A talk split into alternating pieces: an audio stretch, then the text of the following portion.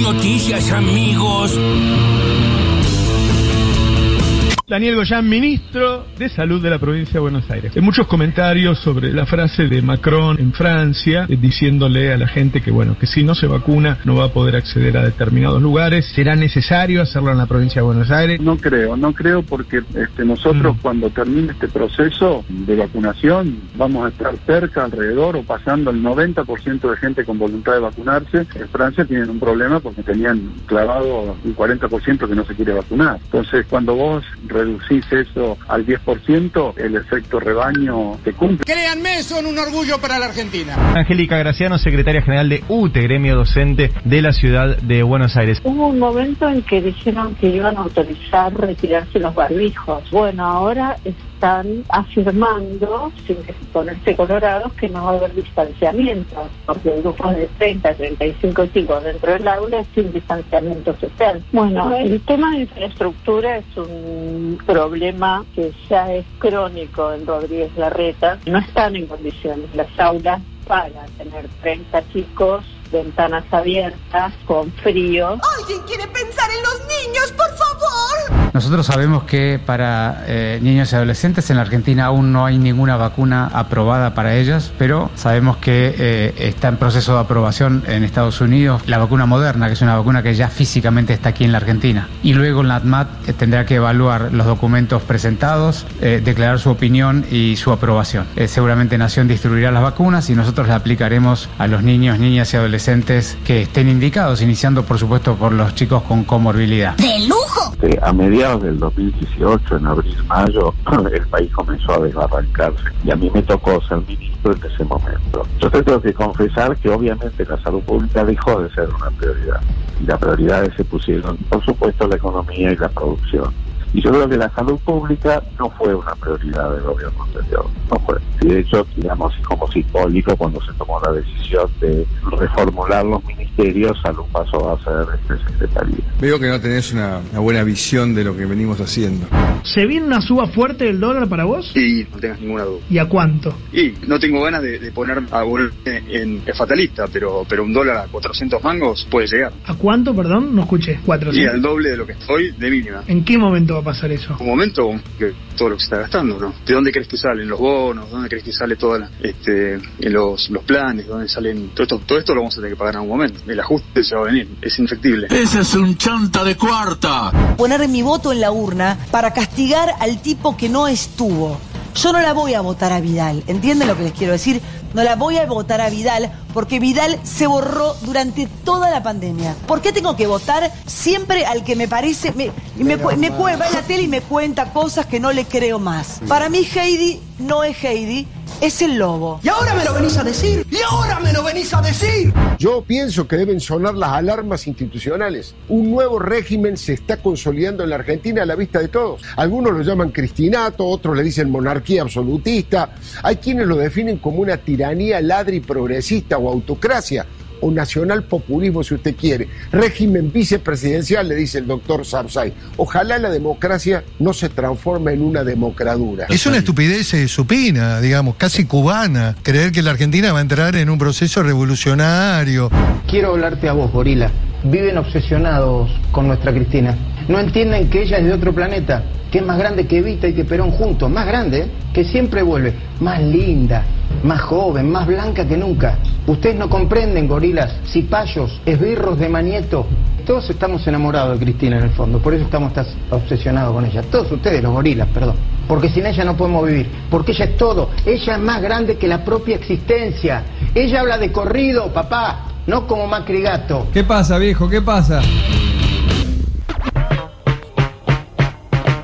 No, impresionante, Ah. ¿no? Vergüenza ajena, pero además ya llega un punto que mm, eh, es tan ridículo, tan absurdo lo que están haciendo en televisión, Sí. tan papelonesco, que, que son como pases de, de- de- de humor payasesco. Uno no se puede tomar en serio, ni siquiera indignarse. Yo invito a ni siquiera enojarse con este No, tipo de no. pronunciamientos porque son trascienden el ridículo. Han Sí. pasado una línea que de la que se vuelve esto. No, no, no digo que no se vuelva, ¿eh? Sí, pero está- todos se- volvieron, vuel- ¿eh? No, no, por supuesto, de eso estoy seguro. Ahora, el, el ridículo que están haciendo en televisión es impresionante. Y el tema, y el tema es que, que lo profundizan, digamos, porque cada vez tienen que hacer una cosa más eh, exagerada y peor. Es que eso le pasa a canales como La Nación Más, esto Sí. lo, hemos, lo hemos conversado, arrancan a la mañana de una manera que para sostener el rating o para seguir manteniendo una audiencia que necesita de eso, eh, llegan a la noche... Van corriendo la vara y No, es para, una las, cosa. para las 11 de la noche están tirando Sí, estas mismo, cosas, o ¿no? mismo como compiten contra sí mismo, como Viviana Canosa, que también la, Claro. la escuchábamos, pero digamos que compite, va, va haciendo el gol, toma en vivo el coso, el cloro.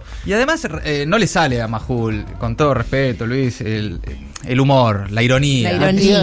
Es- Mira, sí, eh, Luis, quiero no. dar vuelta al programa. Ya está hoy. dado vuelta, Luis. Es, es- es muy, es Sí. muy fina la ironía. El recurso del humor, eh, si no está bien utilizado, eh, da vergüenza ajena. Y no es que los gorilas no lo saben usar, Luis, ¿eh? Hay un Sí. montón de gorilas con- que, que son graciosos. Feynman, sin ir más lejos, es muy gracioso. Exactamente. Bueno, y lo de Alfredo Leuco, qué decir, ¿no? Que en 10 palabras metió 15 adjetivos. No sé cómo hizo. Sí, Fue realmente impresionante. sí, sí, lo- lo- las- lo- lo- Una los apelativos. Neologismos Sí. impresionantes. Sí, está Cristinato, monarquía absolutista, Bien. tiranía ladriprogresista, Bien. autocracia o nacional populismo o la mejor para mí que es el remate final, democradura. Democradura. Es para una obra de Jorge Corona Sistema y Carlos Paz. vicepresen- vicepresidencialista también. Sí. Sistema Se vicepresidencialista. viene la democradura, Alfredo, eh, también realmente en un momento payasesco. Viviana Canosa, enojadísima con María Eugenia Vidal, candidata de la reta en la ciudad. No la voy a votar. Por más que venga la reta y me diga votala, no la voy a votar. O sea, eh, lo que te diga la reta, no en este caso, pero sí en el resto de los casos, eh, puede aceptarse. También, impresionante lo de Roberto García Moritán. Impresionante digo porque me acabo de enterar quién es. Eh, que es el marido de Pampita. Sí, sí, sí. De, Pero me entero Pampita, que- marido de ese. Claro. Pero fue funcionario de María Eugenia Vidal. Ahora va contra ella en la lista de López Murphy. Ah. Y eh, dice que va a estar el dólar a 400 pesos para después de las elecciones. Bueno, falopa, falopa libre. Adolfo Rubinstein, mamita querida. Ex ministro que luego fue secretario de seguridad, que entregó el cargo en un café a Ginés González García porque había renunciado a ser secretario de salud de Macri. Ahora reconoce, más de dos años después, eh, que, bueno. La salud pública no fue una prioridad del gobierno anterior. Mirá, Nos habíamos dado cuenta. y yo creo que Adolfo cuando le dijeron, che, eh, ¿viste Bueno, que sos ministro? perdón. Sí. Bueno, eh, vas a ser secretario. ahora. Ah. Yo supongo que ahí ya se habrá dado cuenta que tal vez para el gobierno de Macri la salud pública no era una prioridad. Sí, así todo. Lo podría haber sospechado, ¿no? Así todo supo eh, eh, pulular por, por diferentes canales hablando, o sea, eh, Sí, sí, sí, sí. fue invitado mucho tiempo y bueno. tal, tal cual. Rosquita chiquita de internas ahí entre el radicalismo y el PRO y bueno, y de eso se prende Rubinstein que se dice radical. Bueno, entre otras voces destacadas del día, ahora las noticias en Maldita Suerte.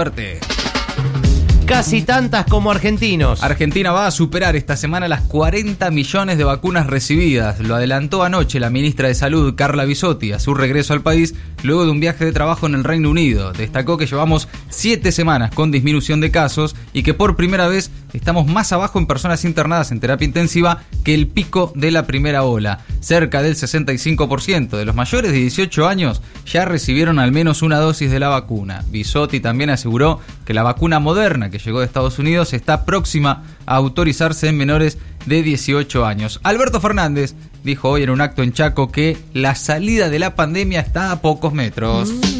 Más apertura para los pinchados. Kisilov anunció que el área metropolitana de Buenos Aires pasa a fase 4 y flexibiliza actividades para los vacunados con una dosis. El gobernador bonaerense explicó que los espacios cerrados, como restaurantes, bares, clubes, gimnasios o shoppings, podrán ampliar su aforo en un 20% para personas que acrediten tener una dosis de la vacuna. Además, desde hoy en la provincia, los mayores de 30 años pueden vacunarse sin turno y se abre la inscripción para adolescentes de entre 13 y 17 años con No hay promoción automática. Los alumnos tendrán que aprobar el 70% de los contenidos para pasar de grado o de año. Así lo definieron hoy todos los ministros de educación del país. A diferencia del 2020, sí repetirán los estudiantes que no acrediten los saberes mínimos. Atención a ponerse a estudiar. ¿eh? La resolución que presentó el titular de la cartera educativa nacional, Nicolás Trota, se aprobó por unanimidad. Mejor que antes de la pandemia. La industria creció un 8,2% en junio contra 2019 por la construcción y las automotrices. La producción de autos alcanzó una suba del 67,4% respecto a junio de 2019. Mientras que los despachos de cemento también crecieron 12,3% en comparación a igual mes de hace dos años, sin pandemia, durante el último año de la presidencia de Macri.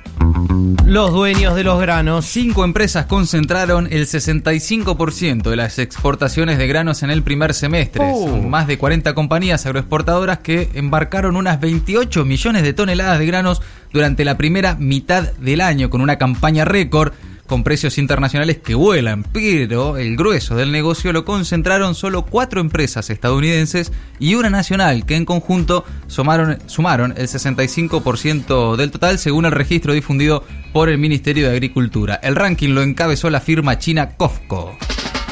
Y finalmente, festejó en Chota. Pedro Castillo finalmente fue proclamado presidente electo de Perú.